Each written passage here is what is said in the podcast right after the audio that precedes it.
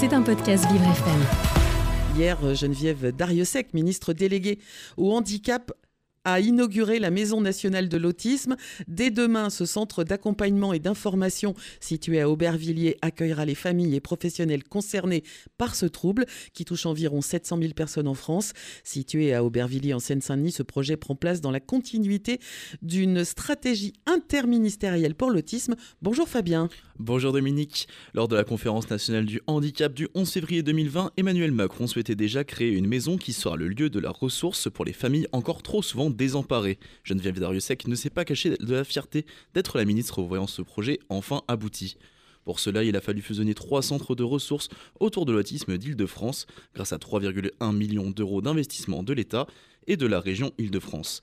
30 professionnels y travailleront pour accompagner les soins d'un maximum de personnes formées enseignants, accompagnants et aidants, mais aussi coordonner la, recherche sur ce handicap.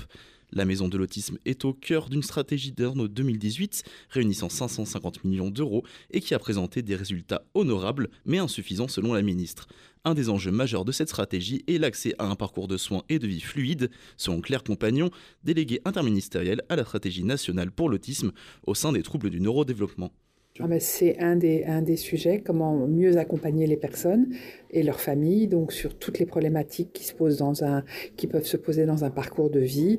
Alors c'est évidemment l'accès au repérage précoce et au diagnostic, mais ça va être évidemment comment aider à la fois du côté des familles à mieux comprendre les enfants en termes de besoins scolaires, comment accompagner les enseignants sur un aménagement de classe qui correspondent aux, besoins et aux problématiques des enfants autistes.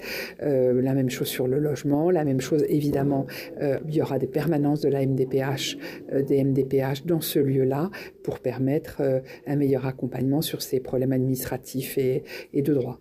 Mais avant cela, il faut pouvoir accompagner les personnes atteintes d'autisme de la bonne manière, d'où la volonté d'une maison pensée de A à Z pour donner une expérience agréable à ses visiteurs. Donc on a conçu, on a conçu ce lieu avec une euh, avec des architectes qui, étaient, qui avaient déjà travaillé sur, sur la question de l'autisme et notamment de la prise en compte des troubles sensoriels. Et puis on a travaillé également avec un, un, maître d'usage, c'est-à-dire une personne qui a fait le lien entre euh, les utilisateurs potentiels de cette maison de l'autisme et, euh, et, les architectes. Et c'est comme ça qu'on a beaucoup travaillé sur la question des lumières, de la couleur, de, du bruit, des matériaux, euh, de l'organisation de l'espace euh, pour, définir, euh, pour définir ce lieu. Ella Daboussi, préfiguratrice de la Maison de l'Autisme, nous explique comment sont et seront pensés les aménagements lors de la visite du lieu.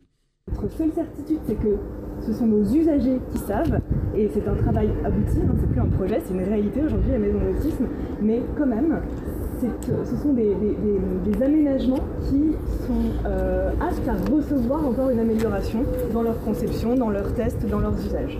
aujourd'hui, vous êtes sorti rue d'accrocher sur la 12 Ok. Est-ce que vous avez euh, regardé un petit peu la signalétique autour de vous? Bon.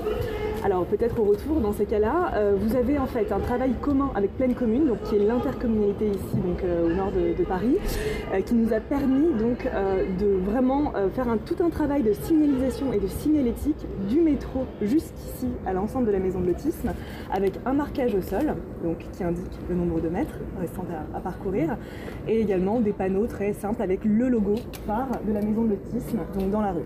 Donc ça c'est vraiment un premier pas vers la signalétique mais c'est vraiment la, voilà, la première pierre euh, à l'édifice. Les salles euh, d'isolement sensoriel ou autres moquettes de la maison de l'autisme ne, seront pas suffisamment, ne, suffiront pas à régler tous les problèmes d'accompagnement, mais elles représentent les fondations d'un chantier immense qui continueront à travers la stratégie des troubles du spectre autistique 2023-2027 qui sera annoncée prochainement.